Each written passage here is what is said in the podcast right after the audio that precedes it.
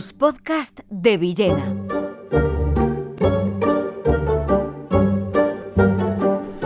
Versátil y alto, Vicente Huidobro.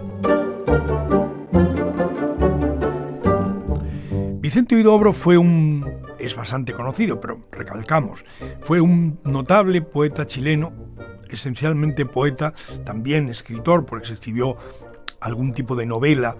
y que está asociado, Vicente Huidobro, al esplendor de, las, de la vanguardia, especialmente a ese movimiento típicamente hispánico, es decir, no solo de España, sino de Hispanoamérica, que se llamó creacionismo y que dentro de los movimientos vanguardistas que surgen desde 1919, 1920 hasta 1930, como más o menos como mucho,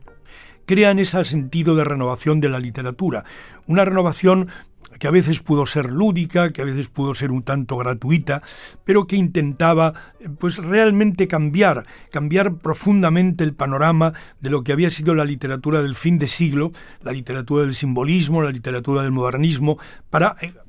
crear un, estilo nuevo, una manera nueva de escribir. Esto se notó, desde luego, en la prosa, pero se notó muchísimo en la poesía, donde hay esa sensación de que hay un tipo de poema nuevo, un tipo de poema que rompe con las estructuras de lo anterior, a veces rompe con la rima, a veces rompe con la métrica tradicional y con, con la propia concepción del poema, que en este caso, en el creacionismo de Huidobro, que compartió también, y a veces con polémica, con el español Gerardo Diego, porque se decía quién había inventado el creacionismo, si lo había inventado Huidobro o lo había propuesto Huidobro o lo había propuesto Gerardo Diego, y ahí tuvieron siempre sus más y sus menos.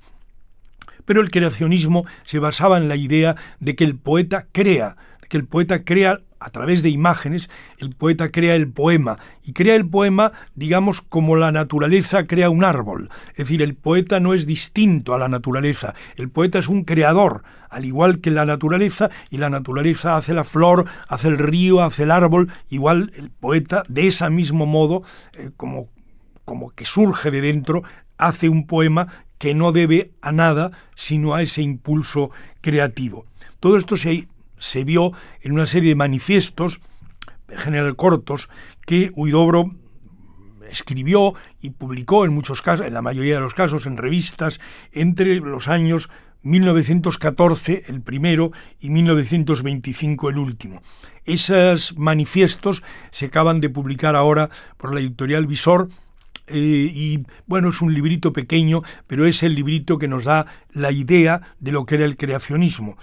de eso que he contado, del poeta creador, hasta la idea al final de la oposición al surrealismo. Es decir, Huidobro creía en la creación, valga la redundancia, y no tanto en la fuerza del subconsciente, que era lo que movía a los surrealistas. Aquí en este caso no es la fuerza del subconsciente, sino la propia, la propia fuerza generativa de crear imágenes, no imágenes subconscientes, sino imágenes directas.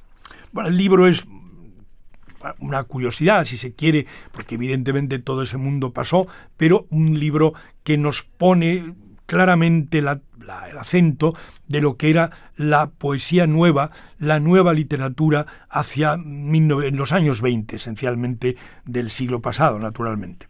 Bueno, Huidobro pasa Vicente Huidobro pasa por ser uno de los grandes escritores, de los grandes poetas chilenos, junto a Gabriela Mistral, evidentemente a Pablo Neruda, a Pablo de Roca, que fue muy enemigo de Neruda, o incluso a Nicanor Parra. En ellos siempre está Vicente Huidobro, que era un hombre rico, de familia rica, y que aunque a veces coqueteó con el comunismo, en realidad nunca fue comunista realmente, porque era un hombre rico, no prescindió nunca de su dinero, y fue esos tantos que ha, habido eh, comunistas de gesto, porque realmente no hacían, no hacían nada, simplemente se manifestaban, era una manera de manifestarse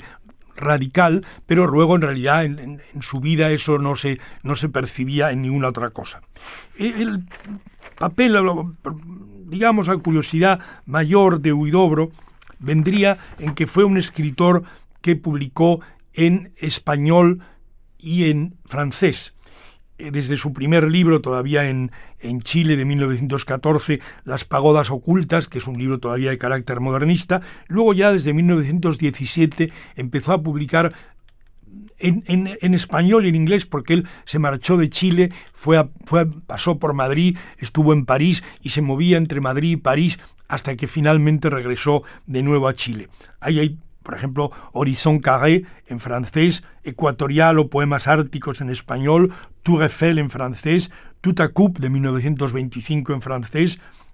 em, y luego el gran libro de, de, de, de Huidobro, que es el poema Altazor o El viaje en paracaídas. Ese libro, ese largo poema, que es absolutamente uno de los grandes poemas de la vanguardia hispánica, escrito a finales de los años 20, se publicó en 1931. Altazor es uno de los grandes libros, de los grandes poemas de la vanguardia. Bueno, este, es, toda esta historia terminaría creando la imagen de que Huidobro es un poeta muy conocido en, su obra en español, porque es muy importante y es conocido en todo el ámbito del, del, idioma perfectamente, y sin embargo su obra en francés, aunque evidentemente traducida, prácticamente en Francia se ha olvidado, si bien en su momento Huidobro tuvo mucho, mucha fuerza en la vida cultural de Francia, pero su obra en francés, como la de otros latinoamericanos, como el peruano César Moro, que escribió mucho en francés, tristemente esa obra está prácticamente olvidada en Francia y es su obra en español la que sigue siendo importante en todo el ámbito idiomático. Bueno, al final Huidobro se volvió a Chile, se retiró allí y murió relativamente joven, con 54 años, después de haber publicado un, un libro, quizá final, en 1941, Ciudadano del Olvido, o en 48, cuando murió, unos últimos poemas. Eh, Huidobro es un poeta importante, un narrador importante, y como él decía en uno de sus manifiestos, el poeta es un pequeño Dios. Eh, Huidobro es un poeta que no se debe olvidar, nos acordamos más de Neruda, nos acordamos más de Nicanor Parra, pero Huidobro tuvo en algunos casos mucha más importancia. Luis Antonio de Villena, solo en podcast.